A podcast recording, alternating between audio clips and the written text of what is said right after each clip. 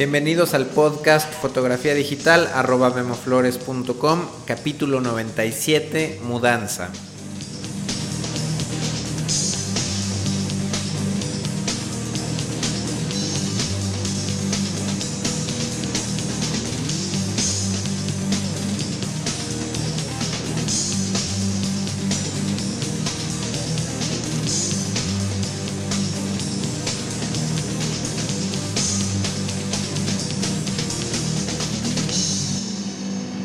Amigos y amigas? ¿Cómo están todos?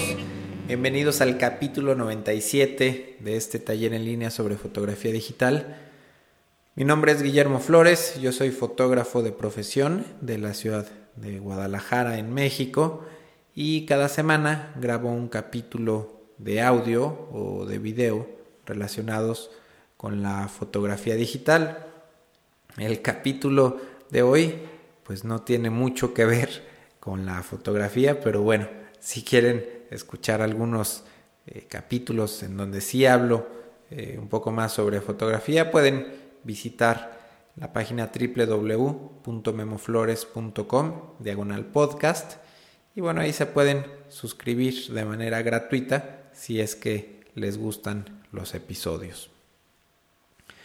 Eh, pues la razón por la que no tengo un tema preparado el día de hoy es porque toda la semana pasada pues estuve un poco ocupado eh, cambiándome de estudio, me pidieron el lugar donde rentaba y bueno, lo tuve que entregar, eh, ya llevaba tiempo eh, buscando un estudio, ya lo estarán viendo en capítulos futuros, en, sobre todo en los podcasts de videos y bueno, encontré un lugar pues que hasta el momento me siento pues bastante a gusto, llevo apenas eh, un día, dos días, si escuchan un poco diferente también el audio es porque pues estoy grabando en un cuarto donde todavía no hay absolutamente ningún mueble, entonces poco a poco iré acondicionando y se los iré mostrando eh, pues este espacio. Eh, es bastante amplio, a mi gusto, un espacio bastante largo, eh, creo que voy a poder trabajar muy a gusto. Mañana es la prueba de fuego. Eh, estaré estrenándolo ya, ahora sí tomando fotografías. Entonces, bueno, pues algo, eh, a lo mejor dicen, bueno, pues que tiene todo que ver, esto que ver con la fotografía. Bueno, simplemente no, no quería dejar de, de grabar este capítulo. quiero que coincidan también los 100 episodios con el aniversario, con el segundo aniversario que es eh, el 21 de marzo. Entonces, eh, bueno, también va a ser eh, Semana Santa en esos días, entonces no sé, a ver cómo, tal vez dejaré algún capítulo grabado, no sé, a ver qué se me ocurre para el capítulo 100, que equivale al segundo aniversario de este podcast. Y bueno, también hablando de mudanzas, por, ahí en días pasados eh, eh, hubo un poco, bueno, bastantes problemas con la página de internet, tanto con el podcast como con el foro. Y bueno, la verdad es que la empresa que me da el servicio de, hosteo, bueno, decidió eh, mudar también todo, toda la página, toda la información del podcast, de los foros, etcétera, a otro servidor y bueno, pues no me avisaron. Eh, me escribieron un correo creo que unas horas antes de que hicieran el movimiento. También como no estuve tan al pendiente eh, por la mudanza, bueno, eh, hubo por ahí algunos problemas, ya todo debe estar funcionando normalmente. Por ahí, si alguno encuentra algún problema, pues le, le agradeceré que, que, me haga saber cuál es el problema. Entonces, eh, pues simplemente quería por ahí contestar algunas preguntas que, me han hecho eh, por correo, algunos comentarios que he recibido. Y el primero de ellos es, eh, es José de Puerto Rico, que me hace una pregunta. pues yo siempre promociono eh, o les comento que la manera más fácil para suscribirse a este podcast es haciendo clic en, el botón de suscribirse eh, para hacerlo a través del iTunes Store. Pero eh, pues nunca había contemplado, nunca había pensado que hay personas que bueno, pues utilizan un reproductor como el Zoom de Microsoft. Entonces, bueno, José de Puerto Rico es uno de estos usuarios que tiene un, un reproductor MP3 y de video Zoom, de la marca Zoom de Microsoft. Y bueno, pues este ah, dispositivo obviamente no funciona con el iTunes. Entonces no sé si haya algún otro usuario eh, de Zoom o de algún otro reproductor como Creative eh, o algún usuario que pues no sé, que de plano no le guste utilizar el iTunes eh, si hay alguna manera de, de bajar este podcast para el, creo que se llama Zoom Marketplace. Entonces, eh, pues no sé, les agradeceré por ahí si hay algo, algo de información sobre qué paso seguir para poder dar de alta este podcast en el eh, Zoom Market y bueno, pues que también estos usuarios puedan acceder a este podcast. También, bueno, cambiando un poquito de tema, eh, me escribió ya hace algunos, algunos, creo que algunas semanas, me escribió Pablo Canesi, él es conocido en, los foros de discusión como Dínamo y él es de Buenos Aires, Argentina. Eh, y el, asunto de Pablo eh, y la sugerencia era que él tiene un celular Nokia N95 y bueno, este celular y ya he visto bastantes otros eh, teléfonos celulares que tienen el servicio o la opción de suscribirse a podcast. Entonces me preguntaba cómo, cómo, le podía hacer para escuchar este podcast eh, en su celular o descargarlo a través de su celular. Entonces, bueno, no sé eh, para este sentido, en la página del podcast, eh, en la barra de navegación derecha, por ahí hay un feed de RSS, bueno, así, así se le llama, de hecho, es la manera en que iTunes descarga estos, estos podcasts. Entonces, bueno, lo que tienen que hacer es, pues, tener un lector de este tipo de feeds y simplemente ponen esa dirección que como les digo está en la en la barra de, navegación derecha de la página del podcast. Y bueno, de esta manera eh, supongo que sin ningún problema podrán suscribirse a este podcast desde su teléfono celular. Eh, hablando de, celulares, hace poco eh, adquirí pues un nuevo celular también de la marca Nokia y bueno, lo hice porque eh, quería probar el servicio de 3G, que bueno, en muchos lugares de, Europa sobre todo ya es bastante común este servicio. Y en México, bueno, tiene, tiene poco, no tenía tanta fuerza, entonces eh, pues está entrando, lo, lo, estoy probando. Y pues una de las cosas que hacía, que de hecho de las primeras páginas que visité eh, con mi teléfono celular, pues obviamente eh, fue la página del podcast y visité también los foros de, discusión. El podcast se ve perfectamente, sin, ningún problema. Eh, para ver los foros de discusión, sí hay un poco, encontré bastantes problemas con en la manera en que se muestran las señas y los acentos. Entonces, en lugar de pues simplemente aparecer este tipo de caracteres por ahí eh, pues aparecen, se sustituyen con símbolos bastante raros y bueno, es bastante difícil de leer eh, las preguntas, las respuestas. Entonces, eh, por ahí hace poco pedí ayuda para resolver un problema similar con, con la base de datos de WordPress. bastantes personas me escribieron, me ayudaron, por fin ya quedó resuelto ese asunto.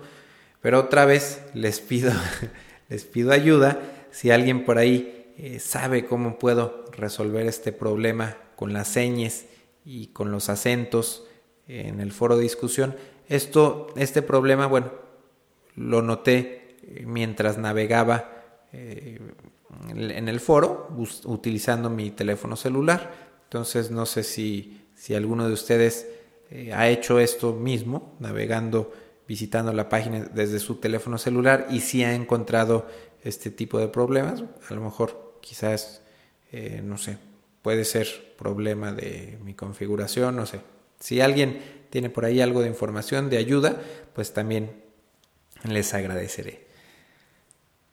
Otra cuestión que quería eh, comentar es, eh, hace poco, bueno, un usuario me, me escribió, me dijo que había tenido algo de problemas al ingresar a los foros de discusión. No sé por qué, su a lo mejor se, equivocó ahí cuando estaba poniendo sus datos. Total, eh, me di cuenta que había alrededor de, no sé, cerca de 30 usuarios esperando eh, que su cuenta fuera dada de alta.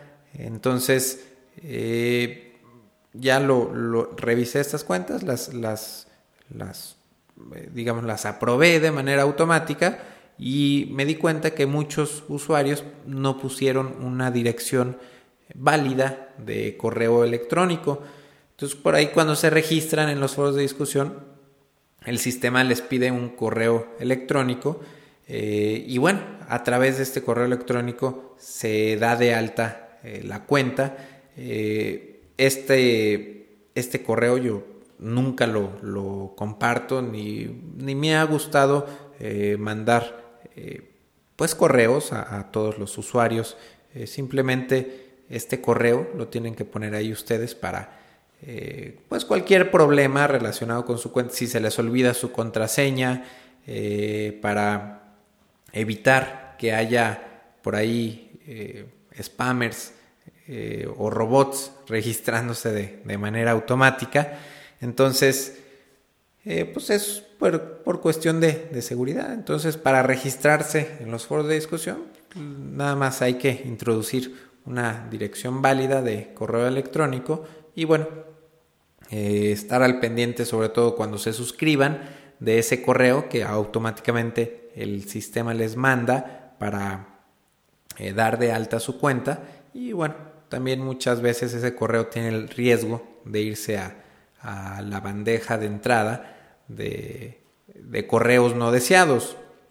Entonces, bueno, hay que estar al pendiente por ahí de ese correo. Y una cosa que sí les, les voy a recomendar es que nunca publiquen su dirección de correo electrónico eh, ni en los foros de, pues de, esta página ni en ningún otro lugar en, el internet.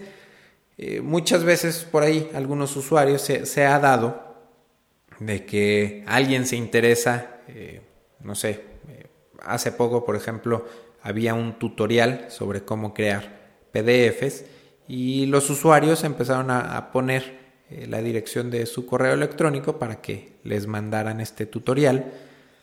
y bueno, esto lamentablemente o afortunadamente, no sé, hay muchos robots visitando mi página y lo que hacen es leen toda la información y por ahí cuando encuentran una dirección de correo electrónico, pues la graban, la registran y bueno, así es como de repente empiezan a recibir correos basuras. Entonces, por ahí les recomiendo que no publiquen, no escriban su dirección eh, de correo electrónico ni en este foro, ni en ningún otro, ni en los comentarios, etcétera, etcétera. Si quieren eh, pueden referirse, yo lo que hago es a veces eh, separo, es pongo info, espacio, arroba, espacio, memo flores, espacio, punto, espacio, com, espacio. Entonces de esta manera es un poquito más difícil para los robots de leer mi dirección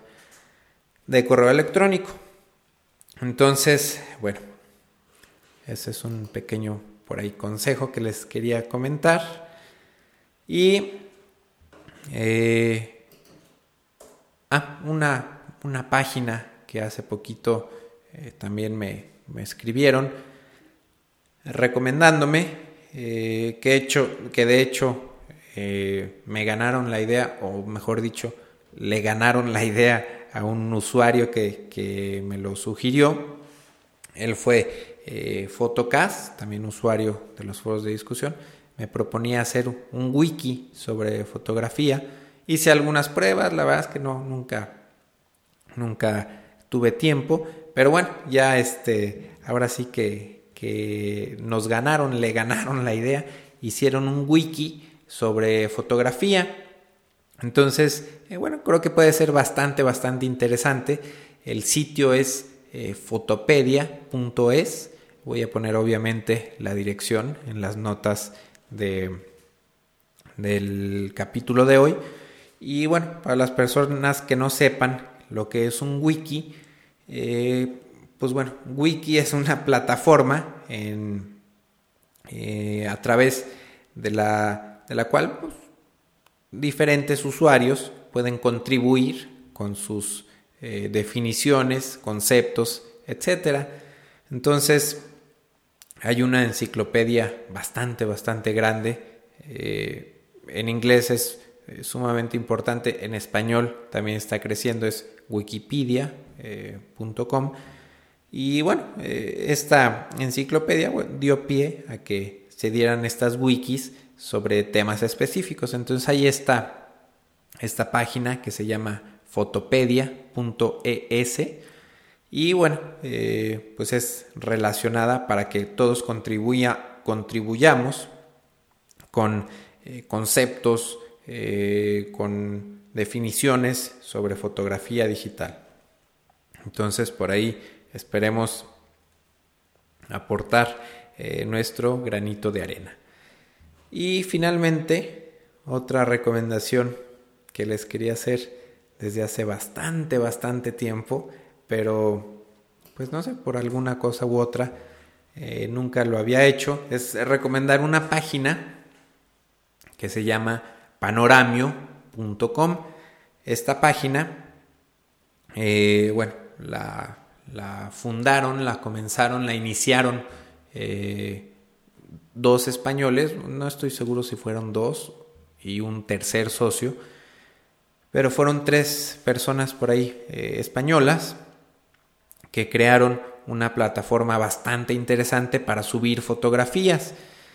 Eh, entonces, yo, bueno, la verdad es que esta página la descubrí hace ya bastante tiempo, no, no estoy seguro si ya la había comentado aquí en este podcast, pero bueno, si ya lo hice, lo, la vuelvo a recomendar. Y hace que será cuestión de eh, tal vez cinco o seis meses, no estoy seguro. Esta página fue adquirida por Google, entonces eh, tiene una integración muy buena con todos, con todo lo que es Google Earth y con todo lo que es los mapas de Google. Entonces, eh, lo que hace este sistema es, dependiendo el lugar, el mapa que estemos viendo eh, nos muestra fotos eh, que pues que fueron tomadas en, en, esos lugares. Entonces de repente yo con algunos viajes que he hecho o bueno incluso creo que tengo algunas pocas fotos que he tomado aquí en Guadalajara eh, subo esas fotografías al servidor de panoramio.com estas fotografías eh, son revisadas. Eh, este proceso, bueno, puede ser un poquito tardado. Eh, estamos hablando de tal vez, no sé, un mes, tres semanas, quizá un poco más. un proceso de revisión del material y ya que las fotos pues de alguna manera son aprobadas, aparecen en los mapas de Google y bueno, pues ahora sí que prácticamente quedan a la vista de todo el mundo. Entonces, sobre todo lo, eh, la intención de también de contribuir con fotografías es que no sean pues fotos familiares, ¿no? Sino que sean fotos de paisajes, ¿no? Por ejemplo, eh, puedo subirme a la azotea de mi estudio y tomar una fotografía panorámica de cómo es la vista de la ciudad desde mi azotea y bueno, subir esa fotografía panoramio para que la gente cuando esté navegando los mapas de Google, bueno, pueda tener una vista eh, que no sea la fotografía de satélite, sino que sea una vista ya desde, desde tierra. Entonces, por ahí también voy a poner eh, un link a esta página, incluso voy a poner por ahí un, me voy a hacer autopromoción, a poner un link a las fotografías que he subido a este sistema de panoramio para que las puedan ver la fotografía y en el lugar exacto, incluso eh, funciona con coordenadas eh, exactas, así que si tienen una, una cámara que te, perdón, una fotografía que tenga la información exacta del GPS, pues bueno, es mucho más fácil colocarla en el sistema. Entonces, bueno, para despedirme nada más les recuerdo que del taller que está programado para el 19 y 20 de abril, la fecha límite para inscribirse es el primero de abril. El costo de este taller es 3 mil pesos por persona. Necesitamos un mínimo de 10 personas y hay un cupo limitado a 15 personas. Entonces, eh, anímense por ahí si quieren más información sobre cómo apartar su lugar. La pueden escribir a mi correo que es info arroba memoflores.com. Pues esto fue todo por hoy. Eh, yo me despido. Muchas gracias por escucharme y nos vemos la próxima. Bye.